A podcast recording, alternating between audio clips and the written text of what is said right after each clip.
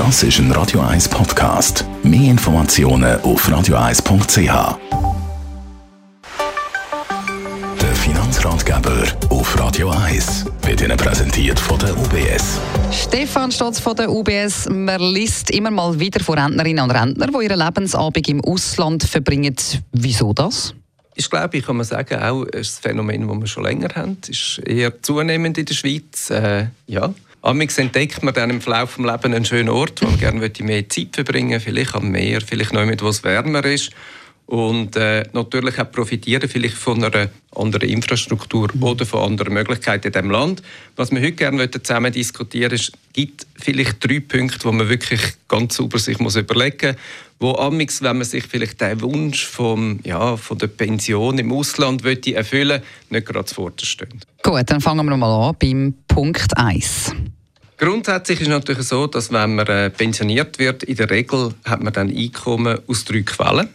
Das ist äh, aus der AHV, auf der Pensionskasse und dann eigentlich der Ertrag aus dem Vermögen, das man hat.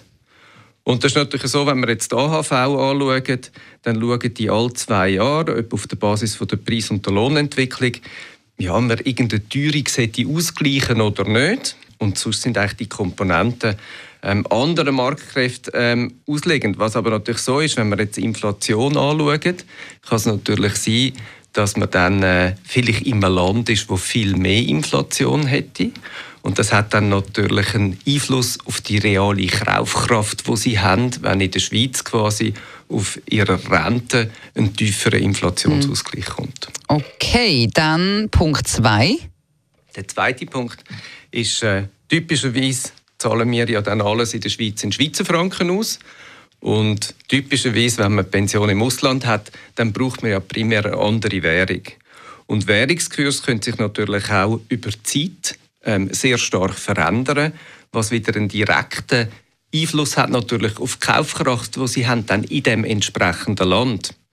Und das kann dazu führen, dass sie natürlich real plötzlich weniger können einkaufen mit der Rente, die sie haben Darum haben sie Währungsrisiken und dort muss man da schon ein bisschen überlegen, inwiefern dass man sich dann ein bisschen schützen kann. Und dann noch der dritte Punkt, das ist klar, das kommt auch noch dazu. Der dritte Punkt, das sind die Steuern. Ähm, da gibt es einen mhm. ganz wichtigen Punkt, das ist nämlich schon, wenn Sie schon im Ausland leben, zum Zeitpunkt, wo zum Beispiel die Auszahlung von Ihren Vorsorgegeldern kommt, also zum Beispiel Kapital aus einer Pensionskasse oder Kapital aus der dritten Säule, dann haben sie eine Doppelbesteuerung. Das heißt, sie zahlen äh, Einkommensteuer am Wohnort und andererseits im Kanton, wo sie in der Schweiz sind, oder haben sie dort eine Quellensteuer.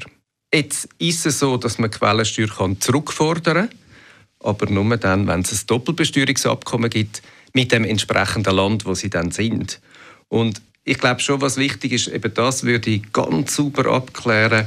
Ähm, da gibt es Expertinnen und Experten, die Ihnen gut helfen können, dass sie einfach bezüglich der Steuerfolgen oder, dann kein Problem mhm. haben und immer auch daran denken, falls ihnen traurigerweise etwas sollte passieren im Ausland, hat das einen Einfluss auch auf Erbschaftssteuern. Besten Dank für die Infos, Stefan Stotz von der UBS.